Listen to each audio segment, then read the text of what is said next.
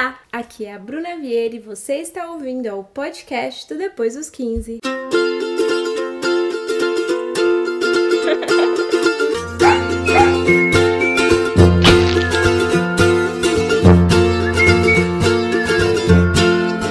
Oi, pessoal, tudo bem com vocês? Mais uma quinzena, voltamos para outro papo. Não sei o que você está fazendo agora, talvez você esteja limpando a casa, no trânsito, no elevador, pois por dentro tem a sensação de que você está sentado numa mesa de bar junto com a gente, porque o assunto hoje é um assunto delicado e que talvez te faça ter um clique para muitas coisas que você viveu até aqui. Mais uma vez, estou acompanhada de Awana Sonsim. Olá! E hoje tá calma? Tá calma hoje, Awana?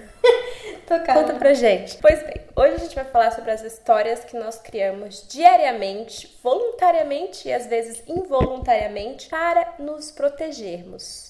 Como assim, Bruna? Que história é essa? Vocês sabem que eu trabalho escrevendo, é a minha fonte de renda, seja escrevendo livros ou escrevendo para internet, escrevendo roteiros de vídeos. Mas tem uma outra história que todo mundo cria, às vezes sem nem perceber, e são histórias que a gente acredita para finalmente conseguir seguir em frente.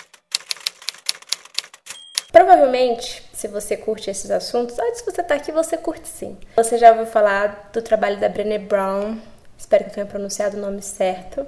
Ela tem alguns livros lançados, alguns publicados em português, e ela fez uma participação especial no episódio do Red Table Talk, que é um programa do original do Facebook. Sim, você vai ter que entrar no Facebook para assistir ao programa, mas vale a pena. É um programa com a família Smith, que tem três gerações, então é a mãe, a avó e a filha, conversando sobre diferentes temas. E um dos episódios que eu assisti recentemente, nossa, me fez querer anotar tanta coisa e conversar sobre essas coisas que eu escutei com alguém e vocês foram contemplados. Veja bem, a minha sorte, eu tenho um podcast para poder falar sobre tudo que eu senti, tudo que eu aprendi, tudo que eu acho que eu já vivi e que essas falas da autora fizeram muito sentido para mim. Eu separei aqui alguns tópicos que me chamaram a atenção, de coisas que eu concordo e que eu acho que de alguma forma eu já vivi e que fez muito sentido para mim. Eu recomendo que vocês assistam também com um caderninho do lado para anotar e processar, porque são muitas informações valiosas e que você pode usar no futuro a seu favor ou para você entender o seu passado. A Brené, ela tem uma história que ela contou num TED Talk que ela participou que viralizou, enfim, talvez você já tenha escutado, que ela conta que um dia da vida dela ela foi nadar num lago com o marido dela, que é algo que ela sempre fez. Só que naquele dia, depois de alguns anos, ela vestiu um maiô que ela usava e ela tava muito insegura em relação àquele maiô, e ela achou que o marido dela tava tratando diferente. E ela pensou: "É isso, ele me viu de maiô, e ele não gosta mais de mim, eu envelheci, eu tenho, né, depois de duas filhas meu corpo mudou e ela ficou insegura muito tempo, mas ela decidiu conversar com ele. Ela falou: "Olha, a história que eu tô me contando é de que você tá estranho comigo porque eu não tô bem nesse maiô. Me fala se eu tô certa ou se eu tô errada, porque é nisso que eu tô acreditando e isso tá me machucando. Só do jeito que ela contou essa parte da história, eu já fiquei assim, cara, você tem que ter muita maturidade emocional para você entender que aquilo que tá te machucando, É você história. criou, só existe dentro de você. E quando ela falou isso em voz alta, o marido dela devolveu. Na verdade, eu tô tendo um ataque de pânico, eu tô muito mal. E aí que ela entendeu que a história que ela tava criando era uma história porque ela tava ali tentando decifrar, adivinhar o que ele tava sentindo. E a gente nunca tem a absoluta certeza do que o outro tá sentindo. Então, ele estava vivendo um momento de fragilidade, ele estava enfrentando algo que não tem necessariamente a ver com ela, mas isso refletiu nela. E essa questão da insegurança, principalmente para as mulheres, de como a gente sempre acha que tem algo errado com a gente e como esse algo errado é sempre na parte física, que a gente tem uma pressão estética muito grande. Então, o primeiro pensamento de quase toda mulher é: a culpa é do meu corpo. E esse exemplo que ela deu, a culpa não era dela, não era do corpo dela, era algo que o marido dela estava enfrentando. E esse exemplo, talvez não tenha acontecido algo parecido com você exatamente assim, porque você não falou em voz alta, mas se você recapitular aí na sua mente, você vai perceber quantas vezes você não acreditou em algo que depois de algum tempo provou-se não ser verdade e como ter acreditado naquilo te fez viver a situação de uma forma completamente diferente. E nem sempre a gente tem a oportunidade de meses depois descobrir que aquilo não era uma verdade. Às vezes é uma verdade que a gente carrega até o nosso túmulo com a gente. e na verdade não era uma verdade, era uma mentira criada para ser verdade. Você consegue pensar, Ana, em algum momento que você acha que você acreditou em algo? Você joga a bola pra mim quando eu menos tô preparada. ah, amiga, aqui a gente é assim. Uma vez que eu menti para mim mesma É. com relação a corpo? Não, pode ser em relação a qualquer coisa. Ah, mas eu tô sempre mentindo. Você, eu sou geminiana, meu amor, É, eu sou assim, geminiana. a minha cabeça. É que eu não sei direito separar o que fui eu que menti pra mim mesma. Porque eu acredito muito nas minhas mentiras, entendeu? Eu acredito tanto que eu não sei Mas como dizer. você sabe dizer hoje que é uma mentira? Porque depois eu vou contar isso pros meus amigos e eles falam assim, Awana, isso não é assim. é só assim que eu identifico. Ó, que doido. Eu só, eu, só, eu só sei que é mentira. É, Parece que eu sou muito mentirosa, mas não. É coisas que eu realmente compro pra mim mesma, que eu acredito assim, fielmente, vou lá, entendeu? Pra ruim e pra bom. Enfim, acontece muito.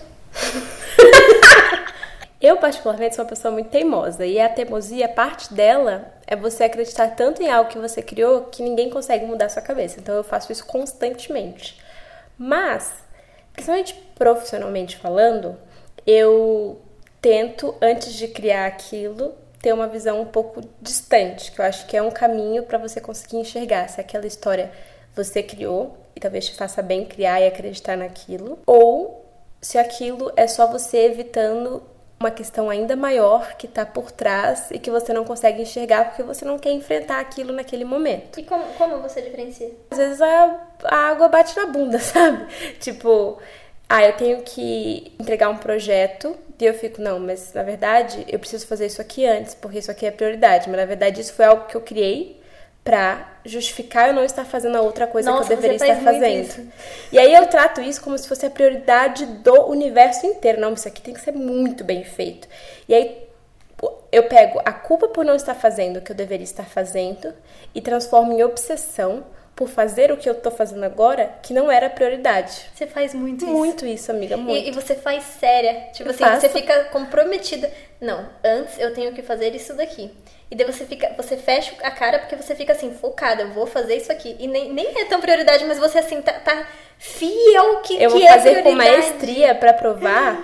Tipo assim, pensa que tem dois monstros, um monstro muito grande e assustador e um outro monstro que ele, assim, é quase o meu tamanho. Eu acho que a gente consegue, né, acabar com ele. Daí o que eu faço, ao invés de me preparar pra lidar com o monstrão, eu vou lidando com o monstrinho, e enquanto eu lido com o monstrinho, eu vou pensando em formas de destruir o grandão, entendeu? Só que eu preciso me dedicar muito monstrinho. destruir o monstrinho. Que aí eu lembro que eu sou capaz de destruir monstros, que eu tenho todas as ferramentas, tudo. Porque se eu for direto no monstrão, talvez seja assustador demais pra mim naquele momento. Então é essa a história que eu me conto. Os psicólogos que estão escutando esse episódio vão dizer se faz algum sentido ou não faz algum sentido. Mas profissionalmente falando, até aqui fez sentido, porque várias coisas que eu adiei era realmente porque não estava pronta pra fazer aquilo naquele momento. E o tempo provou isso pra mim, de muitas formas diferentes. Não vou falar que funciona 100% das vezes, mas é uma técnica que dá certo pra mim, porque eu preciso me sentir preparada quando eu tô fazendo as coisas, principalmente quando envolve arte, criatividade. Gosto de saber que tá bem feito. Quando eu faço algo sem ser bem feito, eu me sinto mal, eu me sinto murcha, como se eu não estivesse entregando um bom trabalho. Então, isso me prepara, me motiva e no final das contas, como eu tenho muitas vertentes assim no meu trabalho, né? Tem podcast, tem livro, tem coleções, tem conteúdo de redes sociais. Acaba que são monstros diferentes que eu enfrento todo dia, que me assustam de formas diferentes e exigem de mim de forma diferente. Mas enquanto você tá matando o monstrinho, a sua cabeça. As pessoas ouvindo isso na casa delas, que loucas. mas a sua cabeça não fica assim, você devia estar matando monstrão, você devia estar matando monstrão, você devia estar matando monstrão. Fica. então tá, então tá bom, então. Era só. Fica. Só Não, pergunta. fica. Mas a, a verdade é que parte de mim tá se preparando pra matar o monstrão, entendeu? Mas Mas eu tô ganhando um pouco mais de tempo pra eu processar aquilo. E você acha que mentir pra si mesmo é falta de coragem? Eu penso que mentes criativas são as mais resilientes justamente por isso, porque elas conseguem criar histórias e acreditar nessas histórias até o fim. Só que você precisa ter maturidade pra entender as histórias que são realmente boas para você, as histórias que machucam as pessoas que você se importa e as histórias que demandam tanta energia para que elas continuem existindo dentro e fora de você que você não tem mais energia para fazer outra coisa. Porque eu acho que tem história que a gente cria que nos motiva, sabe? Que, beleza, não tive controle dessa situação, aconteceu dessa forma, e para seguir em frente eu precisei acreditar numa meia verdade. Se isso te faz bem, se você segue em frente e não machuca nenhuma outra pessoa, vai em frente, entendeu? Porque a gente enfrenta muitas coisas ao mesmo tempo e leva um tempo para você conseguir processar e às vezes é preciso seguir em frente, porque a vida cobra, porque você tem que pagar as contas, porque, enfim, mudanças acontecem. Mas eu acho que é importante você saber que isso está acontecendo entendeu? Porque para mim o principal problema dessas histórias inventadas é quando você faz sem perceber. Porque aí você não tá no controle da sua narrativa, sabe? Putz. Você tá seguindo é, um monte de instinto de sobrevivência que você acha que está te fazendo sobreviver, mas está te fazendo esquivar de coisas que você deveria viver e deveria enfrentar. Então é uma diferença muito sutil e não tem um certo e errado, tipo alguém que vai ouvir e vai apontar, não, isso aqui tá certo, isso aqui tá errado, porque pode ser que esteja um pouco certo e um pouco errado. Mas no geral, o balanço é, isso no final das contas me faz bem ou me faz mal? Me faz mais forte? Me faz ser prioridade do que tá com. Porque às vezes a gente precisa se escolher, sabe? Em situações da vida, a gente precisa se escolher. E essa é até uma coisa que a Brené fala no episódio, sabe? Toda vez que a gente se escolhe, a gente tem que parar e reconhecer isso. Porque cada vez que a gente se escolhe nas situações, quando eu falo se escolher, é se priorizar e perceber o que é melhor para você. Quando você reconhece isso, você tá fortalecendo a sua autoestima, fortalecendo a sua autoconfiança. Então é como se você ganhasse um, uma pecinha do quebra-cabeça de quem você é cada vez que você se escolhe. Então você viveu essa situação e tinha duas alternativas. Você escolheu a que você priorizava. É massa você passar por isso e você perceber, tipo, se dar parabéns mesmo, sabe? Tipo, ó, eu fiz isso por mim, foi importante para mim por esse motivo, que da próxima vez eu acredito que vai ser um pouco mais fácil, um pouco mais simples, porque você já se conhece e você reconhece isso.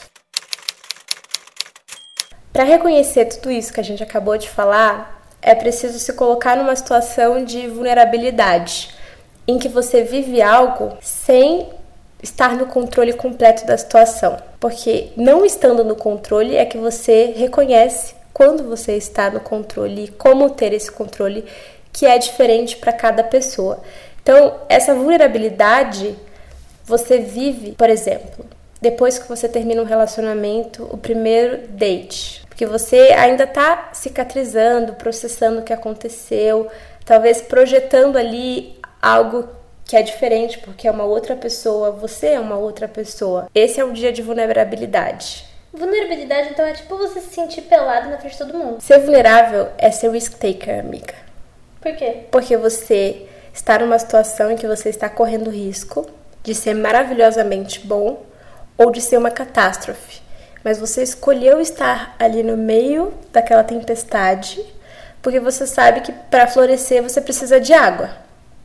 Então você tá ali à mercê de algo que você não tem um controle, que às vezes é a opinião do outro, é o sentimento ou não do outro, é sei lá, está no seu primeiro dia de trabalho depois de ser demitido está com muito medo de fazer tudo errado. Então parece que você está pisando em qualquer lugar que você vai pode ser que dê muito errado. E você tem medo e você sente todas essas coisas. Mas a vulnerabilidade também é autoconhecimento. É você perceber que isso está acontecendo, sabe? Você se deixar viver isso. Porque se só te assusta, você passa por aquilo, fecha o olho, enfrenta e passou e você não aprendeu nada. Por isso que é legal perceber, identificar quando você sente assim, como você sente assim, para depois que passar, você falar, nossa, olha como eu enfrentei, olha como foi para mim. Mas se eu pudesse escolher por ter ou não ter mais situações de vulnerabilidade, eu escolheria nunca mais ficar vulnerável. Ah, tá. Ontem, antes de dormir, estava falando pra mim, ah, é saudade de me apaixonar, mesmo que não seja correspondido. Mas isso não é se tornar vulnerável. Vulnerável. Porque, porque você quer sentir as coisas. O que tem a ver? Quando você sente as coisas, você fica vulnerável, amiga. Mas vulnerável é no sentido que tá, tem chão ali, não é?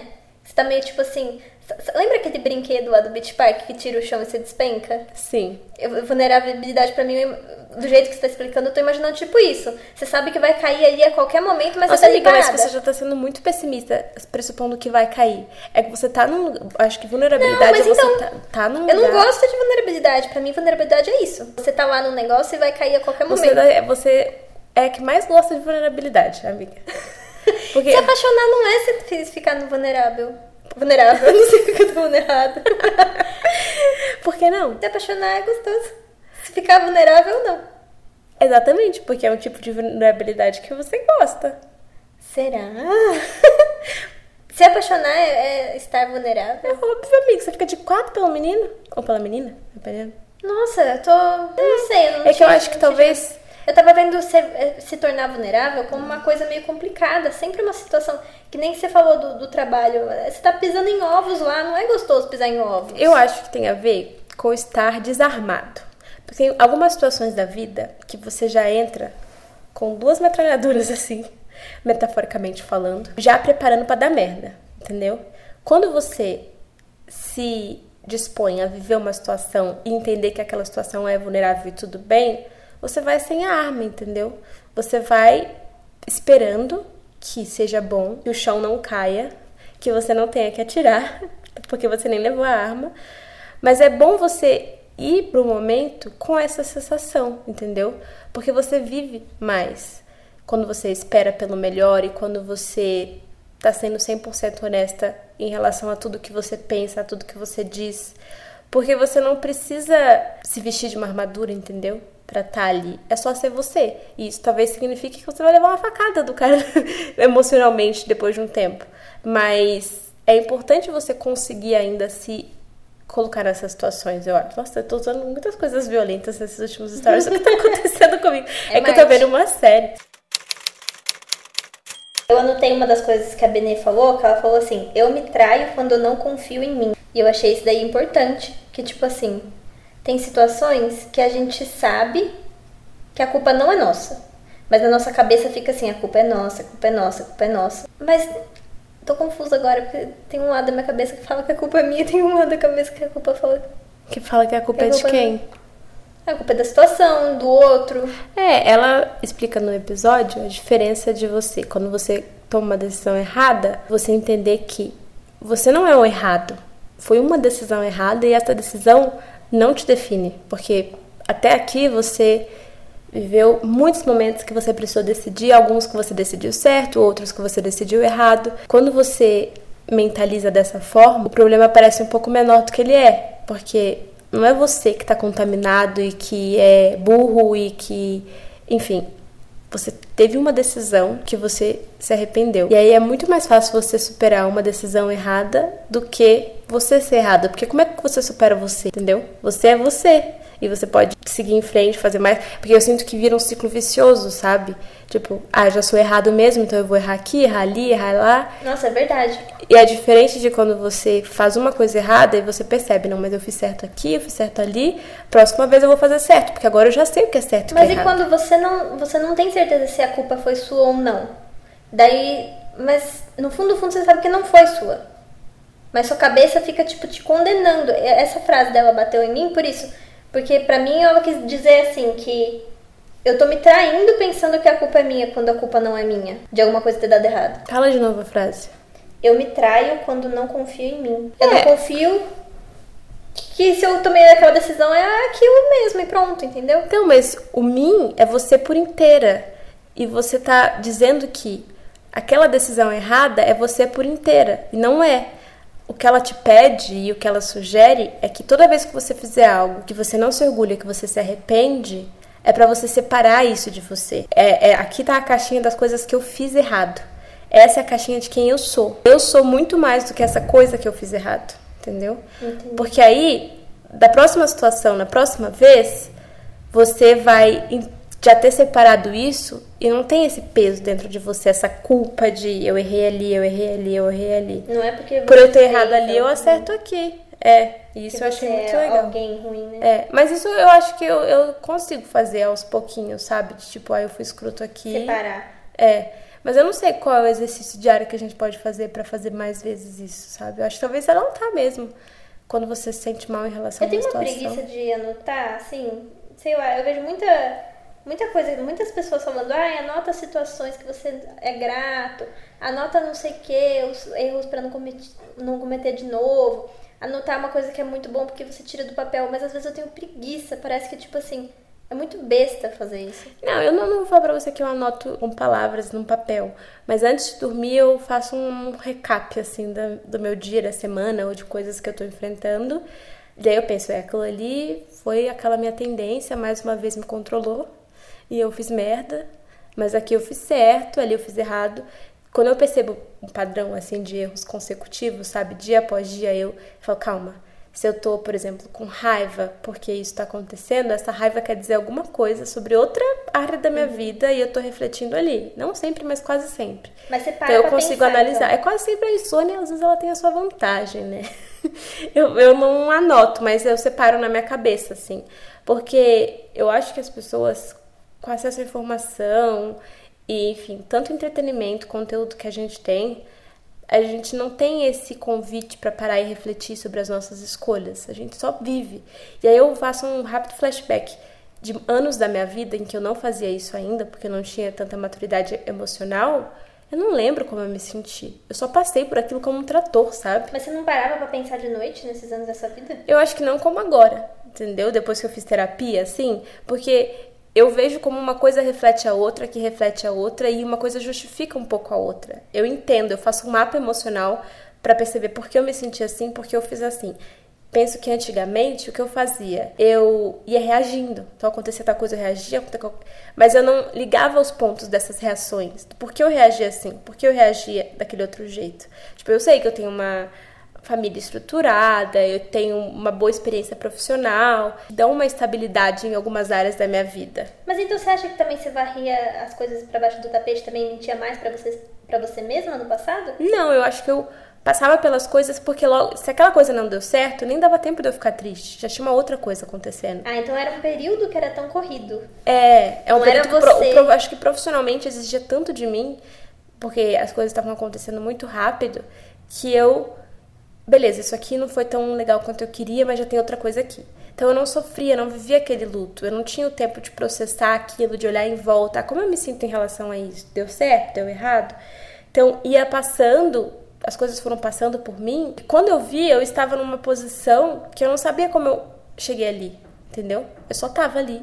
E não, assim, eu sei que eu que cheguei ali, mas eu não refleti cada pequena decisão. Eu fui reagindo às coisas que estavam acontecendo. Olha, mas se eu pudesse escolher, eu acho que eu escolheria também fritar menos na cabeça. Porque essas pessoas que vão agindo assim, não, não são de todo ruim. Não, elas não são de todo ruim, elas mas, não ficam, tipo mais assim, cedo ou mais sendo tarde. consumidas pelo pensamento do que fez. Mas aí você não tem o controle, fez. não que eu tenha hoje o controle, mas eu tenho mais certeza de quem eu sou, de onde eu tô, porque eu tô. Naquela época, se você me perguntasse quem sou eu, eu acho que eu ia muito mais reproduzir o que as pessoas acham de mim do que o que eu achava de mim. Porque o que eu achava de mim era muito do que as pessoas achavam de mim, entendeu? Entendi. Então, hoje, com mais autoconhecimento, óbvio, com mais vivência, eu sei muito mais quem eu sou e isso independe do que as pessoas acham de mim. Quase totalmente, parcialmente. que eu até vi uma entrevista da Manu Gavassi, muito legal que ela fez pra Ellie, que ela fala que o Big Brother foi muito louco na cabeça dela, porque a vida inteira ela teve o feedback quase instantâneo de tudo que ela fazia, das redes sociais e tal. Quando ela entrou no Big Brother, ela ficou três meses sem ter esse feedback. Então lá, é verdade, ela né? era quem ela era em essência. Ela não tinha essa validação diária das pessoas. Ela tinha validação dentro da casa. Mas ela tava, né, cagando e andando para aquelas pessoas dentro da casa pensavam dela. O que sempre a guiou e também me guiou foi o meu trabalho, a minha profissão. Então, por exemplo, se ela lançou um álbum e vendeu bem, ela tem essa validação, né? Eu tô indo no caminho certo. Se ela postou uma foto e teve muitos likes, ela pode ser qualquer pessoa, não só a Manu, né? Ela teve a validação das pessoas. Agora, a experiência de você estar dentro de uma casa sem internet, sem acesso ao mundo lá fora, você vive isso por três meses. E eu imagino que isso tenha dado um chacoalho na cabeça dela, porque ela começou cedo e tal. E isso explica muito, sei lá, porque a Sandy às vezes se afasta e tem a vida separada dela e quer Porque é isso, ela quer que essa vida dela não necessite da validação das outras pessoas. Isso é muito saudável e muito importante. Porque ela já viu dessa validação por um período muito grande da vida dela. Então você entende, quando você olha dessa forma, e você até apoia, eu acho, eu pelo menos, né? Só que, beleza, eu dependo das redes sociais, é o meu trabalho, é a validação que vai dizer se a minha empresa vai ter lucro ou não. Então eu continuo precisando dessa validação. Mas se eu paro para refletir, eu consigo separar um pouco, sabe? Do as pessoas estão validando uma parte minha, uma parte pequena. Tem muitas outras coisas que eu vivo que nem sempre eu falo, que nem sempre eu posto, que eu tô enfrentando e ainda não conversei com as pessoas sobre isso. E quando você separa isso, fica mais fácil de você ir numa direção que é sua e não numa direção que as outras pessoas querem que você vá, sabe? Ela, isso que você tá falando me lembrou de uma coisa que a Benê falou também, que você se cura falando sobre o que você está vivendo, mas falando, é pelo ato de falar o que você está vivendo, não o, do retorno do que você vai falar. Você não precisa esperar pelo que a, o, o, feedback das pessoas. É o fato de soltar, de se livrar daqui, não se livrar, né? De soltar mesmo, de falar. Não é o fato do que a pessoa vai falar de volta para você. Para exemplificar isso que você acabou de falar, ela até conta uma história, né? Que eu não vou lembrar dos termos exatos, mas basicamente é: se você tá numa arena lutando, você não pode levar em consideração a opinião de quem só está assistindo. Você tem que levar em consideração a opinião das pessoas que estão ali lutando com você ou que estão lutando de alguma forma. Porque senão a pessoa tá só lá batendo palma, gritando, torcendo, mas ela não sabe a dor que você tá vivendo. Ela não sabe o que é estar tá lá na arena, né? É, ela fala a, a seguinte frase: se você tá dando opinião e você não tá lutando, você não merece nem estar tá nessa conversa. E aí entra nesse ponto do para quem você está falando sobre as coisas que você sente? É num episódio de podcast para 50 mil desconhecidos? Talvez. é, mas assim, as coisas que eu falo aqui, obviamente eu já processei e lidei na minha cabeça para poder expor e falar isso para as pessoas. Mas o que ela diz é que muitas vezes a gente desabafa e a gente desabafa projetando a nossa cura no feedback do outro. Então, quantas vezes eu já senti isso? Às vezes eu contei um negócio para você, você cagou, Tipo assim, porque você não achou relevante, você, a sua reação não foi a que eu esperava. Aí eu falei, nossa, eu acho que eu tava errada. Aí você percebe, cara, eu tô me baseando de eu tava certa, de eu tava errada, de acordo com a reação de uma pessoa que nem viveu aquilo comigo. E isso é muito injusto com você. Caraca, ah, então agora eu entendi uma coisa. Ah. Porque eu tenho um amigo que sempre me fala: Nossa, Ana, você conta suas coisas para todo mundo, você tem que tomar mais cuidado com isso. E eu sempre falei: Tipo, eu sou um livro aberto mesmo, eu não tô nem aí. Se eu encontrar com uma menina na balada ali, a gente estiver no banheiro, eu conto minha vida toda pra ela no banheiro. Só que aí que mora o perigo de você contar todas as coisas. Porque o retorno daquela pessoa, você pode levar a sério demais e essa Mas pessoa acha não que vai você entender. leva a sério ou não? Eu levo a sério tudo, eu Ah, adoro. não. Só Eu- que realmente aí que mora. Eu, não, eu, não, Eu nunca gosto. tinha entendido o perigo disso até esse exato momento. Amiga, quantos anos você tinha quando você. Né? Porque assim, Quando pra mim, entendeu. é- é- tá tudo bem. Se a pessoa quer falar da minha vida, ela fala. Dane, se eu quero falar mesmo. Era sempre assim que eu pensava. Só que, tipo assim, é, é bem isso. O retorno daquela pessoa, às vezes eu, levo, eu posso levar um pouco a sério. E não faz sentido o retorno dela pro que eu tô Não, falando. eu gosto de entreter as pessoas, acho que você também. Você adora contar uma É, história, ser. saber que as pessoas estão te ouvindo. Tá no nosso mapa. É. Mas eu separo bem, eu tô entretendo as pessoas. Mas aí o feedback é: fui uma boa interlocutora ou não? É só isso que me diz. Soube contar uma história ou não? Porque Nossa, eu compro o que me a fala. vivência dela é totalmente diferente da minha vivência. Então não dá pra esperar que ela reaja da mesma forma. E sem contar que se você tá falando aquilo porque você quer a validação daquele feedback pra você seguir em frente e ficar feliz, é porque você ainda não tá pronto pra seguir em frente. É que aquilo ainda precisa voltar pra dentro de você e passar ali numa sessão de terapia. E sabe de uma coisa que me irrita? Não me irrita, mas me incomoda o fato dos feedbacks não serem igu- iguais. Nunca vão ser, eu sei que não. Mas assim, eu vou em um, eu vou em outro, eu vou em outro, eu vou em outro, eu vou contando a mesma história pra vários amigos. E é impressionante o quanto eu quero que eles com, com- cheguem numa mesma conclusão. E daí quando não chega, eu fico frustradíssima que eu falo, mas o fulano falou X, a fulana falou Y, e agora? O que, que eu faço? Amigo, mas tem peso diferente? Tipo assim, se você me conta uma coisa, tem um peso. Se você conta uma coisa, sei lá, pra ciclano, tem outro peso? Ou não, você acha que é tudo Não. igual? Pra mim tem um peso. É, é um pouquinho até a ordem de recente. Quem falou por último, quem falou por último, acaba vencendo. Nossa, amiga, não. É tipo assim, a opinião da minha mãe vale 99 pontos. A opinião da Ana vale 90 pontos. A opinião, sei lá, da Nossa. Ivane vale. Tipo assim, é por ordem de convive comigo. último. Por ordem de eu confio. Por ordem de tem mais ou menos a minha idade, vai ter a visão que eu. Não idade, vai, mas sei lá, a Tá na- personalidade tá parece com a fase de minha. vida, tá? É, vai um, é um melhor jeito de falar, tá na mesma fase de vida que eu, aí eu vou organizando. Mas ainda assim, na maior parte do tempo quando eu falo, é só porque eu quero tirar aquilo de mim. Eu nem espero que a pessoa. Eu, eu sou até um pouco exagerada nesse ponto. Porque às vezes eu falo uma coisa e aí a pessoa começa a contextualizar aquela coisa e fala: não, não, não, não quero falar desse assunto, eu só queria falar isso. A minha cabeça funciona assim, amiga. Eu já tomei a decisão se eu vou jogar o negócio fora ou não. Mas eu quero saber se eu devo jogar muito fora, tipo assim, no lixo, sei lá, ou se eu devo guardar no quartinho. Mas que eu já vou tirar daqui, eu tomei a decisão antes de falar. Eu sou muito assim. Então, é. Eu não consigo tomar uma decisão, eu acho, sem falar com várias pessoas. Sério? A não ser decisões muito simples, assim, mas. Não, mas decisões- decisão é diferente de desabafar. Desabafar é importante, a gente sabe disso.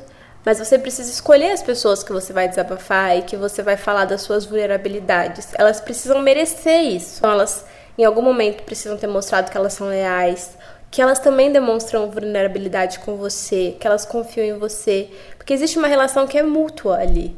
Senão você acaba despejando a sua parte mais frágil para um monte de pessoas, e aí essas pessoas, elas nem gostam de você. Aí em alguns momentos elas vão usar aquilo contra você. Nossa, isso já aconteceu Porque muito. isso eu eu acho que é o meu maior medo de eu falar sobre uma coisa que me machuca e a pessoa ter uma relação comigo de amizade, profissional ou amorosa e ela usar isso contra Nossa, mim. isso dói demais. E já fizeram isso num relacionamento amoroso, assim, e eu fui, percebi na hora. E aí a pessoa falou, eu falei, não me venha falar isso, porque você sabe que essa é uma questão XY e não é o caso agora, sabe? Nossa, é muita maldade, né? Fazer isso. Às vezes essa pessoa às vezes nem percebe que tá fazendo. Tipo, lembra daquelas coisas que a gente cria? Talvez a pessoa tenha criado isso. Tipo, Como assim criou? chegamos nessa situação aqui porque você é assim. Mas na verdade não é. Mas ela, como ela sabe daquela versão sua, Ah, tá. ela criou aquilo porque É. torna as coisas mais fáceis pra ela. Mas sempre que isso acontece, é nesse momento que eu me arrependo um pouco. Falo, tá vendo? Se eu não tivesse falado aquele dia. Mas você não Porque olha só, a culpa mais uma vez tá caindo em cima de você. Você reconhece que ela está usando algo que não deveria, é só você apontar. E falar assim: Isso que você tá me falando, você tá falando porque você sabe isso, isso, isso de mim. Mas nesse caso é uma outra situação, nós somos outras pessoas que viveram aquilo quando eu compartilhei com você, sei lá, vamos supor que você contou de um momento que você viveu. É outra coisa, é outra história. Uma coisa não tem necessariamente a ver com a outra. Porque eu acho que é um jeito de se curar e de perceber muito mais útil do que você se culpar. Porque mais uma culpa que você tá colocando nas suas costas, sabe? É. Não é?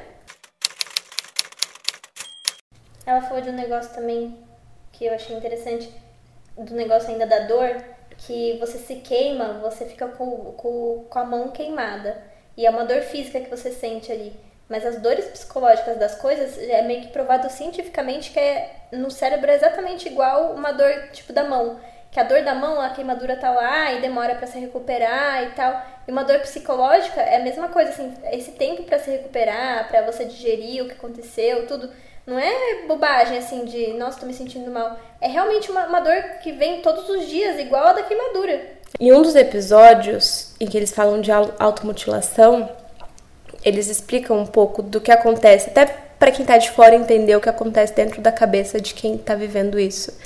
Que é você sente uma dor tão grande, mas que não é física, e você quer transformar aquela dor em dor física de alguma forma para que justifique, entendeu? E entender isso é muito importante, até para você saber ajudar quem tá enfrentando essa situação, sabe? Porque a gente tende a achar que emoção, que sentimento é besteira, que dá e passa. Quantas vezes eu já não ouvi, ah, não, mas isso aí daqui a pouco passa, o tempo se esquece e tal. E nem sempre diminui com o tempo. A dor fica diferente, ela se transforma, mas a maneira que você processa diz como na próxima vez que você tiver numa situação que apertar no mesmo lugar, você vai agir, entendeu? Porque senão você vai só repetir o mesmo ciclo, o mesmo ciclo, o mesmo ciclo, até você não aguentar mais.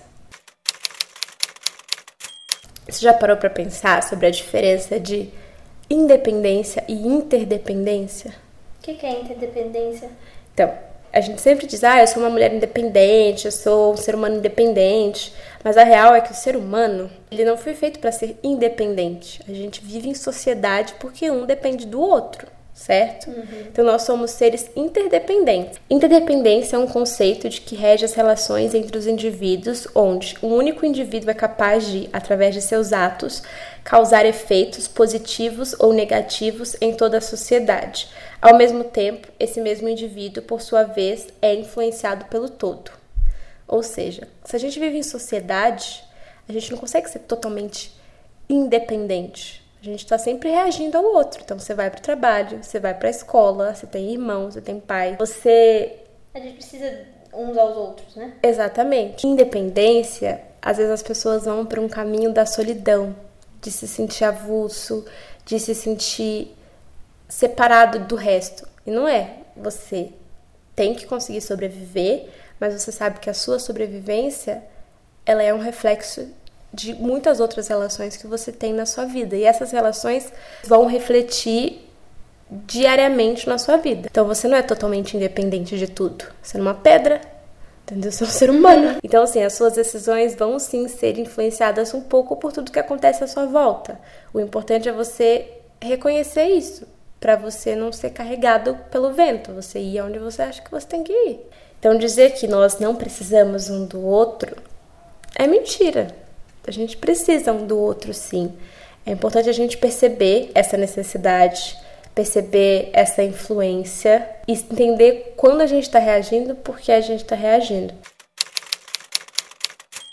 No final das contas, a gente chega a uma conclusão que é muito óbvia, mas quando a gente para para pensar, é muito profundo também. Que o que a gente quer é que as pessoas gostem da gente. Algumas pessoas mais, outras menos, algumas falam isso em voz alta, outras negam até a morte, mas a real é que a gente quer ser aceito. A grande questão disso é você conseguir separar o que você está fazendo porque você quer ser aceito e o que você está fazendo porque você precisa passar por aquilo para que você se conheça. Porque só depois de se conhecer é que você vai conseguir estar bem e não ser aceito. Ou lidar com o fato de que nem todo mundo vai te aceitar. Que não, a não ser que você seja Rihanna, ou a Shakira, é, que todo mundo ama, todo mundo gosta. Brincadeira. Mas é, é, impossível você se colocar em todas as áreas da sua vida numa posição em que todo mundo gosta de quem você é. Porque provavelmente, quando isso acontecer, você não vai gostar de quem você é.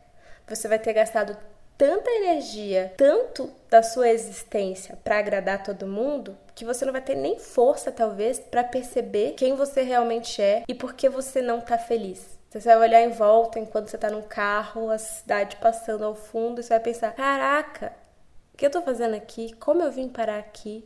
Porque você não tem propósito. O seu propósito era agradar as pessoas, mas adivinha, as pessoas mudaram, as pessoas estão cuidando da vida delas, as pessoas não se importam, ou você está vivendo uma fase da vida que você entende que esse valor das pessoas é outro, e aí você tá sozinho. E você nem se tem como companhia porque você se abandonou há muito tempo. Quanto mais cedo você perceber isso, acho que mais cedo você se torna uma boa companhia e você reconhece seus altos e baixos, que porque para existir um alto precisou existir um baixo. E aí a grande questão não é ficar sempre em alto, é conseguir voltar pro eixo, saber como voltar pro eixo. Então você vai ter um momento de crise e às vezes ele vai durar um tempo. Você vai ter a época de auge que todo mundo vai te amar, que você vai se amar, mas não dá para você achar que vai ser sempre assim porque não vai. Para quem quiser saber mais sobre esse programa que a gente passou o episódio inteiro comentando, eu vou deixar o link lá no Depois dos 15, arroba Depois dos 15, para que vocês assistam. Eu acho que tudo bem você escutar esse episódio. Bom, agora você já escutou o episódio, né? Mas vai te trazer reflexões diferentes do que a gente falou aqui hoje e do que elas falaram lá. Mas vai ser massa conversar com vocês sobre isso lá nos comentários. Estou esperando. Indicações da semana. Gente, vim falar de uma série que eu estou viciada há três dias. Todo o meu tempo livre está dedicado a maratoná-la. Chama The Morning Show. É uma série que foi super premiada. Ano passado todo mundo tava falando sobre isso, mas eu tenho uma certa resistência a assistir o que tá todo mundo falando. Eu esperei um tempo, passou a moda, agora eu tô assistindo. mas é uma série que fala sobre os bastidores de um programa de televisão, mas é muito mais que isso. É sobre a relação de pessoas que estão no poder. Tem outros temas que são muito atuais. E é uma série com a Jennifer Aniston. Se você gosta de Friends, você vai matar um pouquinho da saudade da atriz. Tem a, eu não sei se eu vou falar o nome dela certo, tá? Reese Witherspoon, que também fez Big Little Lies e Pequenos Incêndios por toda parte. É uma atriz que eu gosto muito.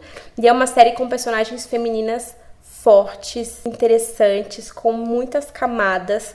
Não tem um personagem bonzinho, outro personagem vilão. Todo mundo é meio ferrado de alguma forma e cada um faz o que faz para se defender, para seguir em frente. E perceber isso numa série é um jeito muito massa de conseguir aplicar depois na sua própria vida. Então eu recomendo que todo mundo assista. Ela tá disponível no Apple TV Plus. É, infelizmente só nessa plataforma, então se você não assina, tem bastante coisa legal lá. Eu assinei recentemente e tô curtindo. Esses dias viralizou das redes sociais um vídeo de duas irmãs brigando numa festa de aniversário, porque uma só pra vela da outra que era aniversariante. Eu até compartilhei brincando ontem, né, quando começou a viralizar o vídeo. Nossa, qual será o signo delas? Só que aí eu percebi que estava viralizando muito e que estavam falando muito sobre a personalidade de cada uma das meninas, levando muito a sério, sabe? Falando que era psicopata, que tinha traços, não sei o quê. Eu falei, gente, calma, são duas crianças. É, vamos aos poucos. Eu apaguei o post, mas enfim, o vídeo já tinha viralizado nacionalmente e internacionalmente também. Mas eu vi uma reflexão de uma autora, Joyce Bert. Eu até compartilhei no meu perfil no dia seguinte, porque eu achei muito legal. E foi assim que eu conheci o perfil dela e eu fiquei encantada pelo trabalho que ela faz. Ela faz vários vídeos e conteúdos sobre empoderamento. Aliás, o livro dela chama O que é empoderamento. Então, se você quer entender mais sobre esse assunto, se você quer se sentir mais empoderada e não sabe nem por onde começar, talvez esse seja o caminho. Seguir a Joyce no Instagram e ler mais sobre o trabalho dela. Peça da vez. Bom, tô em casa, minha prioridade é 100% roupas confortáveis. E eu tenho usado bastante sutiãs, principalmente depois, né, que eu fiz a cirurgia, sutiãs que não me apertam, que não incomodam. Fiquei mimada depois do sutiã cirúrgico, que é muito confortável, só tecido e tal. Eu uso bastante para dormir, mas mesmo no dia a dia, eu tô usando muito sutiã de renda, que é um pouco mais delicado, é bonitinho, não tem bojo, não tem nada de ferro, de metal que incomoda. E agora que eu tenho um pouco mais de peito, né, graças à prótese, eu percebo que ele segura bem. Os meus que eu tenho são da Hope, que é uma marca que tem no Brasil inteiro. Eles têm várias cores, inclusive eu mostrei no Stories, uma menina respondeu: Ah, eu tenho um verde, lindo, que eu amei, amei, amei. Mas tem uma outra marca que recomendaram de sutiãs confortáveis assim, que chama Strap, que a gente vai deixar no depois dos 15 para vocês, que é uma marca especializada em sutiãs que oferecem firmeza, estrutura, mas que não incomodam, que não machucam. Então eu amo e defenderei sempre sutiãs confortáveis e bonitos ao mesmo tempo, porque não é porque a gente tá confortável que a gente gente precisa usar um negócio sem graça. Pode ser bonito, pode ser delicado, pode ser assim, tem peças que eu uso que são mais cavadas que aparecem um pouquinho do sutiã e eu acho isso bonito. Então eu quero usar sutiãs bonitas. Aplicativo do momento, porque a nossa missão é sim encher a memória do celular. O aplicativo dessa semana é uma dica muito legal que chama Just Watch.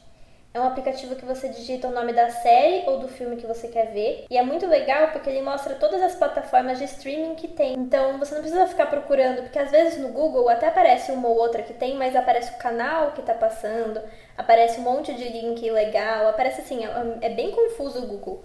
E nesse aplicativo ele mostra assim direitinho, tipo, stream, tem na Netflix e vamos supor, na NetNow. Alugar, tem na Apple TV Plus e tem na Claro Vídeo. Se quiser comprar, tem na Apple Tudo TV que eu precisava esse aplicativo. É, ele organiza, organiza muito bem. E principalmente pra série é muito bom. Mas série a gente meio que já sabe. Porque quando uma pessoa indica uma série, ela sempre fala: Ah, tal série na Netflix. Então você já vai. Só que filme, se você bateu vontade de ver um filme, você fala: Nossa, mas onde que tem aquele filme?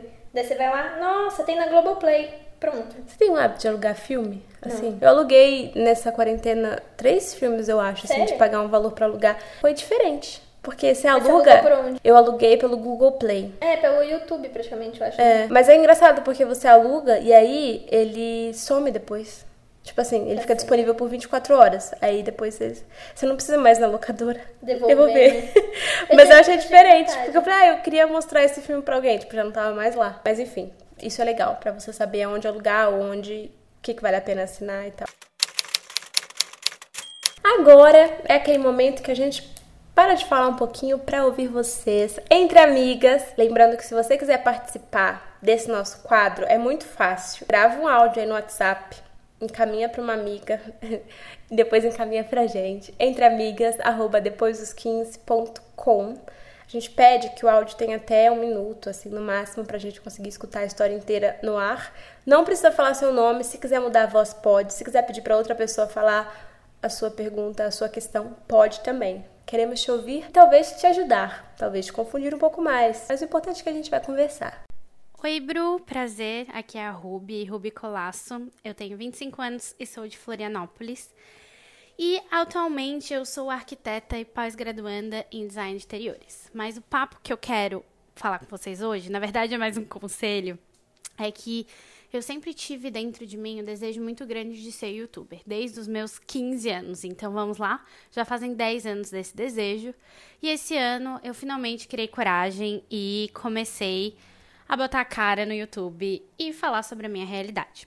Só que o conselho que eu quero de vocês são duas coisas. A primeira é que por eu querer ser youtuber e querer ser uma criadora de conteúdo e querer ajudar a vida das pessoas com as minhas palavras, com o meu pensamento, com as minhas dicas e tudo mais, inclusive você é uma das minhas grandes inspirações, é... a primeira é que eu sou arquiteta e eu ando muito insatisfeita com a minha profissão. E eu fico na dúvida de será que eu boto toda essa energia que eu tenho em cima desse sonho, sabe? A minha rede de apoio, meus amigos, minha família estão me apoiando horrores, mas mesmo assim dá aquele medo da exposição, dá o medo de ficar se expondo demais, sabe? E eu queria saber o que vocês têm a dizer quanto a isso, se vale a pena mesmo, será que eu desisto da minha profissão para me jogar nesse mundão, que realmente é uma coisa que é a única coisa que tem me motivado no momento e que eu tenho vontade de fazer. E a segunda é, toda vez que eu falo com as pessoas sobre o meu canal e sobre as coisas que eu tenho vontade de conversar, todas as pessoas vêm com muita opinião, vêm sempre tipo, ai, você tem que entrar num nicho específico e não sei o quê. E isso me sufoca um pouco porque eu quero, pelo menos nesse começo, agora que eu só tenho menos de 200 inscritos no meu canal, mas eu quero conseguir ter fluidez dos meus pensamentos e da minha verdade, e das coisas que eu tenho vontade de falar de um jeito muito orgânico, sabe? E eu acho que quando eu falo com as pessoas eu me sinto travado, eu sinto que eu tenho que entrar dentro de uma caixa, entrar dentro de um nicho, e eu sei que entrar dentro de um nicho é importante mas eu ainda quero me descobrir, ainda quero entender melhor o que, que eu quero comunicar para as pessoas. Eu quero falar várias coisas, então eu quero ir testando. Só que toda vez que eu comento com alguém, eu me sinto travada com isso. Então, o conselho que eu quero de vocês é: vale a pena ficar falando com as pessoas ou não? Enfim, meninas, é isso. Muito, muito, muito obrigada por escutarem e até mais. Beijos da Ruby. Meu canal é Ruby Colasso, tá? Inclusive já falei de você lá. Beijo. Oi, Ruby, tudo bem? Olha, me identifico com o seu pensamento de putz, será que eu tô fazendo do jeito certo? Tem fórmulas. Até tem um último vídeo que eu postei no canal que é exatamente sobre esse assunto. Acho que vai te ajudar bastante, porque são questões que a gente acha que só influenciador que está começando enfrenta, mas a real é que todo mundo, independente do número, enfrenta, porque as redes sociais elas mudam muito rápido, os algoritmos mudam e ditam um pouco de como a gente faz, da velocidade que a gente faz. Meu conselho para você, falando sobre a sua carreira, é que você não largue tudo e se jogue de cara. Eu acho que uma coisa não precisa anular a outra, entende? Tipo, o seu canal, o seu blog, o seu YouTube não precisa apagar tudo que você sabe de arquitetura. Muito pelo contrário, acho que você ter essa profissão, mesmo que o seu canal não seja sobre arquitetura, ter essa base vai te ajudar a criar conteúdos diferentes que você, talvez só você consiga fazer. Porque tudo que a gente vive dá bagagem para a gente fazer as próximas coisas. Então, esse olhar seu de será que eu largo tudo para começar o canal? Eu não enxergaria dessa forma, sabe? Eu ia falar, beleza, já que eu fiz até aqui, o que eu posso usar do que eu aprendi, do que eu vivi até aqui, no meu canal a meu favor, para você não sentir que desperdiçou esse tempo. Que na verdade tudo que você aprendeu ali vai ser aplicado direta ou indiretamente no que você está fazendo agora. E acho que isso talvez até te guie na próxima resposta. É, ah, eu não quero ser uma criadora de conteúdo de arquitetura porque eu não quero entrar nesse nicho, não me faz feliz. Mas o que pode ter a ver com arquitetura que conversa com os temas que você fala hoje em dia? Ou quem são os blogueiros que você segue, que você gosta, que você acha que o que você sabe de arquitetura renderia uma collab legal para você conversar e colocar um pouco do que você sabe junto e de quebra divulgar o seu canal. Porque a real é que quando a gente está começando, a gente precisa descobrir formas de atingir mais pessoas. Talvez falar do mesmo jeito, de jeitos que as pessoas já estão falando, você não consiga alcançar. Então faz sentido sim você entender como atingir essas pessoas, até para você testar coisas diferentes. Eu sempre falo que é muito melhor você testar coisas diferentes quando o seu número ainda é pequeno, porque se você errar não vai ser um erro grande. Depois que você já tem 100 mil, 1 milhão, 2 milhões, você tem muito mais a perder. Agora é o momento de você experimentar coisas e experimentar o que você acha que é o certo e talvez o que as pessoas sugiram por um tempo. Ah, esse teste, ah, isso aqui não deu certo para mim. Ah, isso aqui eu não me senti bem fazendo. Eu lembro que no começo, depois dos 15, eu testava muitas coisas. Toda semana quase tinha um quadro diferente no blog. E alguns hoje eu olho e falo, nossa, o que eu tava fazendo aqui? Coisa horrível, por que isso? Mas foi importante para mim, assim, que me deu mais base para fazer outras coisas e acertar mais da próxima vez. Então é isso. Espero que te ajude. Boa sorte. E tem mais uma coisa do que ela falou, que ela disse sobre contar para os outros. E eu acho que isso é uma coisa muito engraçada, porque como todo mundo consome conteúdo hoje em dia, todo mundo se acha expert em conteúdo. Então ela deve chegar para uma amiga, para outra amiga, para não sei o quê. Todo mundo fala: "Ah, isso daí você tem que fazer tal, de tal jeito", porque todo mundo consome conteúdos de diferentes nichos. E daí eles veem um, um tipo de conteúdo ser feito aqui num canal que um, um tio vê. Daí a sua mãe, ela acompanha a blogueira tal no Instagram, ela acha que tem que ser assim. Então todo mundo vai vir com uma opinião diferente. Se você ouvir todos, você vai ficar doida mesmo. Se eu fosse você, eu não pedir opinião, e é isso. Não, e olha acho, que isso é vindo de uma pessoa que pede muita opinião. Mas nesse sentido, tipo assim, eu nem produzo conteúdo, eu, tipo, eu meio que eu ajudo você a produzir, mas se eu mostro uma coisa da que a gente fez para alguém, ai, mas por que você não fez isso aqui assim? Por que você não fez? Vem um monte Não, mas de tem opinião. que escolher quem você vai mostrar. Tipo assim, ai, fechei meu brinco aqui. É, se você tá fazendo um conteúdo que é, sei lá, total nichado, tem uma estética, igual aquele vídeo que a gente fez meu Vibes, assim, que tinha um efeito filtro rosa. Tem todo um motivo pra gente ter editado daquele jeito, escolhido aquelas cores. Você pegar uma pessoa que não tá acostumada com esse tipo de conteúdo, ela fala, nossa, que estranho isso. Mas é porque a gente está focado num, num, público específico. Mas isso porque a gente já conhece nosso público, a gente já sabe onde a gente, onde a gente quer chegar, né? Mas as pessoas, elas vão vir sempre com... É, ela tem que achar pessoas que consumam conteúdo parecido com o que ela quer produzir. E, daí e aí perguntar para essas opinião. pessoas, eu acho. Porque aí você vai ter uma opinião que de fato vai te levar para algum lugar. E não uma opinião que vai te fazer ficar dando volta feito louca, sabe? É isto. Oi, Bru. Oi, Alana. Meu nome é Duda. É, eu moro aqui nos Estados Unidos, na. É, tem três anos que eu me mudei. Eu morava na Pensilvânia e Filadélfia. Tem quatro meses que meus pais se separaram e eu fui morar na Flórida. É, foi um momento muito difícil quando meus pais se separaram. É, eu passei por muita coisa. Minha mãe é, tem depressão e tudo isso foi uma coisa muito difícil para mim.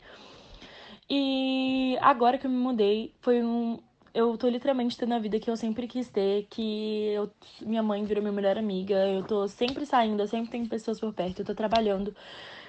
Mas eu percebi que eu não tenho, eu, eu na verdade, eu não tô feliz completamente comigo mesma. Eu tô, as pessoas que eu tenho por perto lá em Orlando são pessoas que me fazem muito mal, que rebaixam minha autoestima, que não deixam ser quem eu sou, que eu, falam que eu falo muito.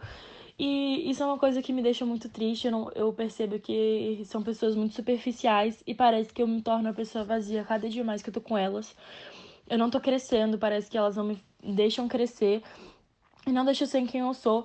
E essa semana eu vim visitar meu pai aqui na Filadélfia e eu saí com esses meus amigos e eu percebi o quão bem eles me fazem, quão bem eles. Tipo, como eles me deixam pra cima, sabe? E eu como eu comecei, como eu me amo quando eu tô aqui, como eu sou quem eu sou e amo quem eu sou, porque eu percebi que eu comecei a me odiar lá. E não tem outras pessoas, eu parece que eu conheço todas as pessoas de lá e ninguém entende esse vazio que eu sinto e ninguém não tem ninguém. Eu queria te perguntar o que que eu faço? É isso, eu amo vocês. Vocês são maravilhosos. Sempre que eu não tenho tempo, eu ouço o podcast de vocês e aprendo muito com vocês. É isso, um beijão. Desculpa por um áudio de dois minutos. Coitada, ela falou que ela tentou gravar várias vezes pra oh, diminuir, então por isso que ela tava falando rápido. Te entendo, não julgo. Eu também tenho dificuldade de deixar o que eu preciso falar no tempo curto, mas eu amei que você conseguiu se expressar super bem e explicou bastante o que você está passando. Primeira coisa, achei chique eu ter ouvintes internacionais. Achei é. chique. Segunda coisa, é uma pergunta que eu queria que a gente pudesse fazer e ouvir sua resposta antes de opinar. Você sente que você criou uma nova versão de você quando você foi para outra cidade? Tipo, porque tem essa questão cultural mesmo, sabe? De região para região. Nos Estados Unidos eu sei que isso é bem comum. No Brasil também. Então, supondo para as meninas que moram aqui no Brasil, você mora no sul do país e aí as pessoas têm um comportamento, você muda para o Nordeste, que é outra cultura, é outro jeito de se expressar, de demonstrar carinho e tal.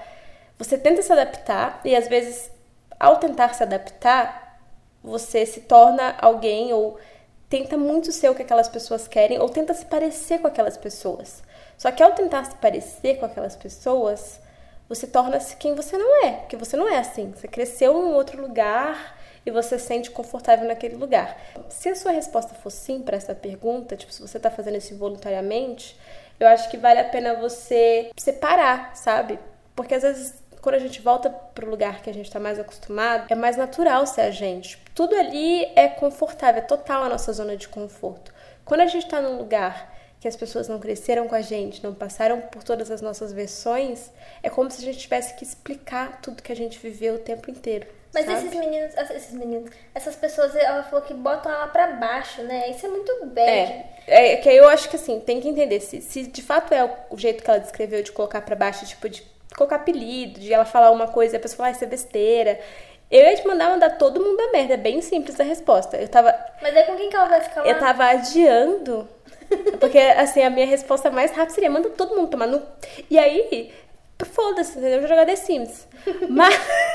Brincadeira. Mas, considerando que você separou isso, esses sentimentos, essas possibilidades, e essas pessoas continuam te fazendo mal, é, é abrir o jogo mesmo e falar assim, gente, porque toda vez que acontecer, não espera, sabe? Eu sei que é difícil na hora reagir, mas não espera. Fala, ó, oh, não gostei disso que você falou. Eu acabei de falar uma parada que foi mó legal. Mas tem do, dois jeitos, né? Às vezes as pessoas botam ela pra baixo de reagir às coisas que ela fala de um, um, jeito meio escroto.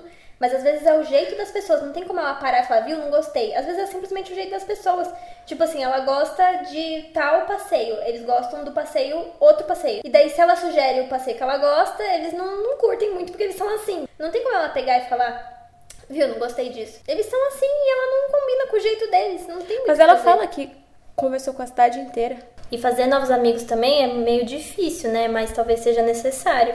A gente tem que fazer um episódio só sobre esse assunto, né? Mas fazer. eu vou apenas ouvir você, porque tenho muito a aprender.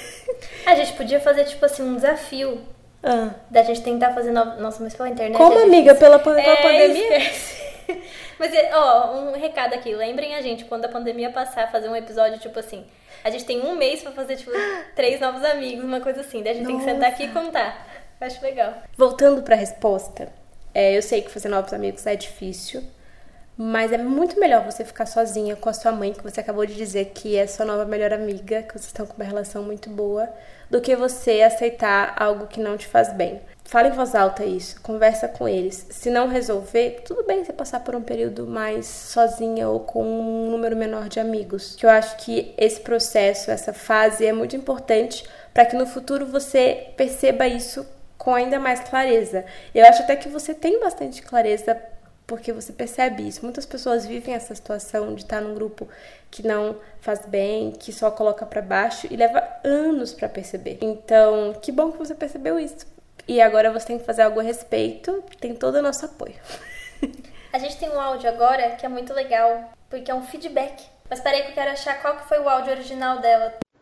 Oi, Bru, tudo bem? Eu estou no terceiro ano do ensino médio e tive que abdicar muitas coisas para poder centrar todo o meu foco nos estudos. Com isso, eu acabei de deixar de fazer exercícios regularmente. Eu sempre fiz balé, academia e esse ano não consegui fazer nada disso. É, mas acabou que o meu corpo deixou de ficar do jeito que eu gosto e eu acabei engordando e eu não me sinto bem assim. Queria muito que você me ajudasse a ver isso de uma outra forma ou tentar reverter a situação, porque eu sei que vai ser muito difícil por agora reincluir os exercícios. Por mais que eu tenha fazendo uma alimentação bem regulada, mesmo assim o meu corpo ainda não está acompanhando o ritmo que ele acompanhava antes. Enfim, é isso. Muito obrigada pelos podcasts, eu estou adorando. Hum. Foi esse áudio que ela mandou. A gente respondeu, e agora ela mandou. Hum. Feedback da Luísa. Fofa. Oi, Bru. Oi, Al. Bem, esse áudio vai ser um pouco diferente do que o que vocês normalmente recebem, porque não é meio que um pedido de conselho, é mais a continuação de uma terapia que eu já comecei. Eu, eu me chamo Luísa, eu gravei um áudio há mais ou menos um ano atrás, setembro, outubro, falando que eu estava no terceiro ano do ensino médio e que com isso eu estava com zero tempo para poder me dedicar ao meu corpo, à minha alimentação e isso estava me deixando muito chateada. Um ano se passou e deu tudo certo com relação aos estudos. Eu entrei na faculdade que eu queria, pro curso que eu queria. E agora, querendo ou não intensificado por essa coisa horrorosa de pandemia, eu estou tendo muito tempo para poder fazer tudo o que eu não estava conseguindo e tinha me deixado tão triste naquela época. E então eu vim meio que agradecer por vocês, pelo que vocês falaram, pelo incentivo todos os dias que vocês me dão nas redes sociais e no blog. E foi tudo muito importante para que eu continuasse na linha e para que agora as coisas tenham melhorado do jeito que estão. Mesmo em meio a condições tão adversas e a ter vivido realmente só um mês de faculdade, muito triste, é, eu tô muito realizada de que tudo passou e agora tá um pouco melhor. E, só para completar, e para realmente dar uma cara de terapia para esse áudio, eu pensei, depois de um tempo, que eu tava passando por tantas coisas naquele momento que eu gravei aquele áudio, tantas coisas, confusões internas de relacionamento também, tanto amoroso quanto familiar. E talvez a Al vai pensar que é porque eu sou leonina, talvez seja mesmo.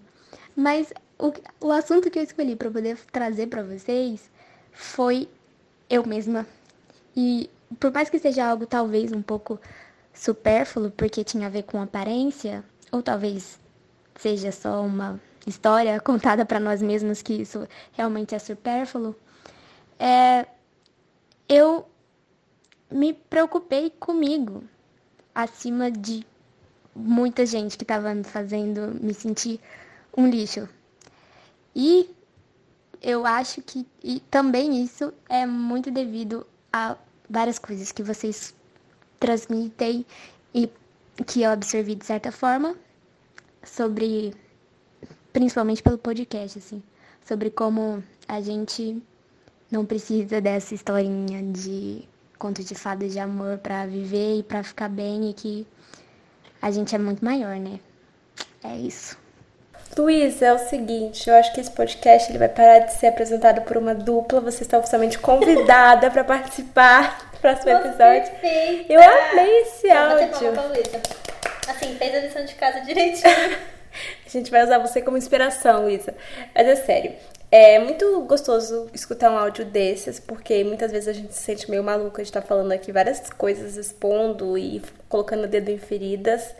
Mas o nosso propósito, eu acho que é o que dá sentido a tudo que a gente faz aqui, é justamente perceber a diferença que essa coragem de ser vulnerável, já fazendo um gancho pro episódio de hoje, pode transformar a vida das pessoas, que é o seu caso, para melhor. Porque acho que a gente cresce muito quando a gente se une, quando a gente se escuta. E é o que você disse, quando a gente se prioriza. Então, todos esses episódios são um lembrete de que nenhuma outra relação da sua vida vai ser fácil, vai ser simples, se a sua relação com você não for sua prioridade. Então, ao fazer isso e mostrar que funcionou, você dá um exemplo pra gente, tá aqui, né, errando e acertando todos os dias, mas também para todo mundo que escuta esses episódios e fala: será que dá certo? Será que faz sentido? Será que se eu fizer isso? Tá vendo? Luísa é mais evoluída do que muita gente, né? Inclusive eu mesma. eu fiquei ouvindo ela falando assim, tipo, nossa, que lindo que ela tá falando. Eu, eu ainda não consegui fazer isso. não, mas às vezes a gente consegue, às vezes não, cada um no seu tempo. É nossa, isso. arrasou muito, muito, muito. muito Obrigada legal. por ter mandado esse feedback. Porque às vezes quando dá certo, a gente esquece completamente de quem deu a dica, de quem deu o conselho. Então você é muito fofo. Beijo pra você. Beijo. Beijo pra todos vocês que escutaram esse episódio até aqui. Obrigada pela companhia mais uma vez. Não me deixem falando sozinha. Façam como Luísa, me mandem áudios ou contem pra mim lá no meu Instagram, depois dos 15, o que vocês acharam desse episódio. Qual foi o momento que eu viajei na maionese? Qual foi o momento que eu falei, putz, isso aqui da Bruna dá pra citar e fazer uma legenda na foto do Instagram? Me fala, tá bom? Tchau, beijo e até a próxima quinzena. Ah, próximo episódio vai ser o aniversário do blog, que o blog completa 12 anos. Tudo! Beijo, gente, até lá!